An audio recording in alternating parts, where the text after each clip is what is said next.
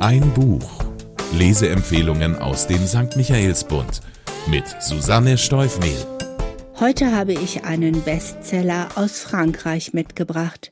Die Postkarte von Anne Berest, ein Buch, bei dessen Lektüre ich oft tief durchatmen und mich an manchen Stellen sogar überwinden musste, weiterzulesen. Aber dann hat mich der Roman emotional wieder zusammengesetzt und Hoffnung aufblitzen lassen. Die Postkarte ist die Geschichte ihrer jüdischen Verwandtschaft mütterlicherseits. Die Familie Rabinowitsch stammte aus Russland und ließ sich nach einer Odyssee durch verschiedene Länder in Paris nieder. Doch kaum hatten sie sich so etwas wie Heimat geschaffen, marschierten die Nazis und mit ihnen der Tod in Frankreich ein.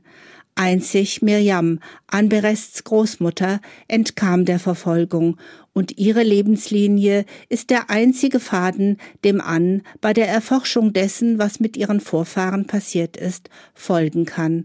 Ihre Reise in die Vergangenheit beginnt mit einer mysteriösen Postkarte. Die Handlung im Januar 2003 flattert eine seltsame Ansichtskarte in den Briefkasten von Anne Berests Elternhaus. Vorne eine Ansicht von Paris. Hinten außer der Adresse nur vier Namen. Emma, Ephraim, Noemi, Jacques. Es sind die Namen der engsten Angehörigen ihrer Mutter, die in Auschwitz vergast wurden. Nur Miriam, Ans Großmutter, überlebte versteckt den Holocaust. Ihre Mutter verräumt die Karte. Lange genug haben die Nachforschungen über das Schicksal ihrer Familie ihr Leben bestimmt. Als Anberests kleine Tochter in der Schule eine antisemitische Bemerkung hinnehmen muss und ihr jüdischer Freundeskreis zunehmend Anfeindungen infolge des politischen Wandels in Frankreich feststellt und sogar ans Auswandern denkt, kommt an die mysteriöse Postkarte wieder in den Sinn. Sie bittet ihre Mutter, sie bei der Spurensuche nach den vier Verwandten und dem Absender der Karten zu helfen, doch diese blockt zunächst ab. Ann lässt nicht locker, engagiert einen Privatdetektiv und einen Graphologen, und schließlich kann sie Lelia dazu bewegen, ihr zu erzählen, was sie weiß. Stück für Stück kommen sie den vier Menschen näher und können schließlich ihren Weg bis in die Gaskammern zurückverfolgen. Spannungsfaktor ja, es ist spannend, Ann und Lelia bei ihrer Suche zu begleiten, auch wenn die Tragik, die Unmenschlichkeit und die Grausamkeiten, die ich dabei erfahren musste, mir den Atem nahmen.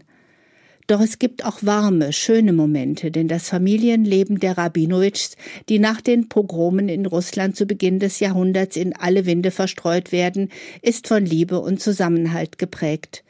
Nach Jahren der Entwurzelung und vergeblichen Heimatsuche lassen sich Emma und Ephraim mit ihren drei Kindern in der Nähe von Paris nieder.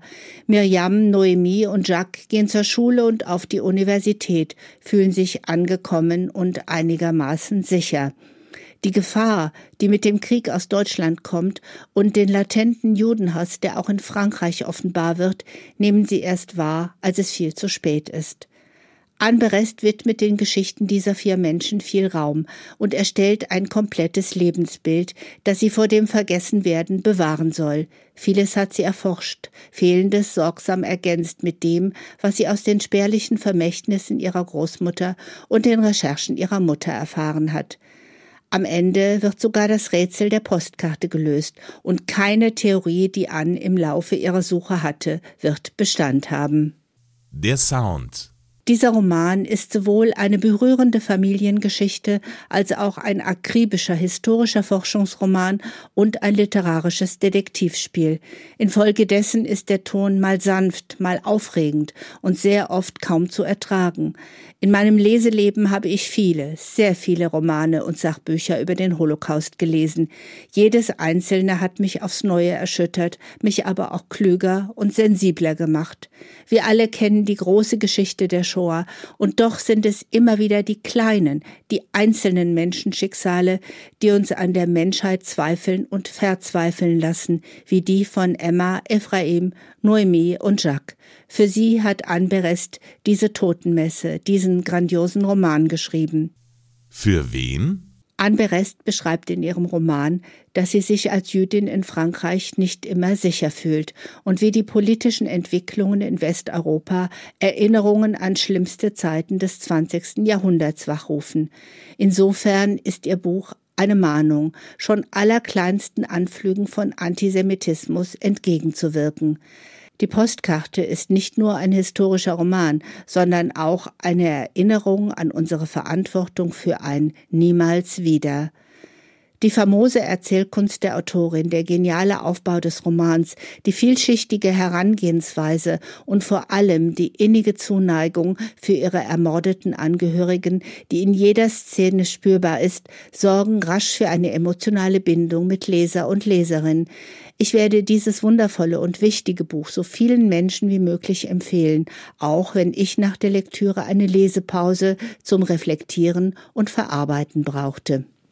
Die Autorin die 1979 in Paris geborene Anne Berest ist eine feste Größe im französischen Kulturbetrieb und war bereits als Zeitschriftenverlegerin, Redakteurin, Theaterregisseurin, Drehbuchautorin und Schauspielerin aktiv.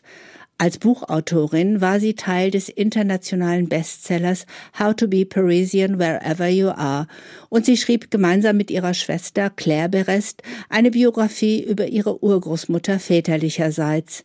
In Ein Leben für die Avantgarde folgen sie den Spuren von Gabrielle Buffet Picabia, die auch in die Postkarte eine wesentliche Rolle spielt und dort stellvertretend für die vielen Franzosen und Französinnen steht, die sich zum Widerstand entschlossen.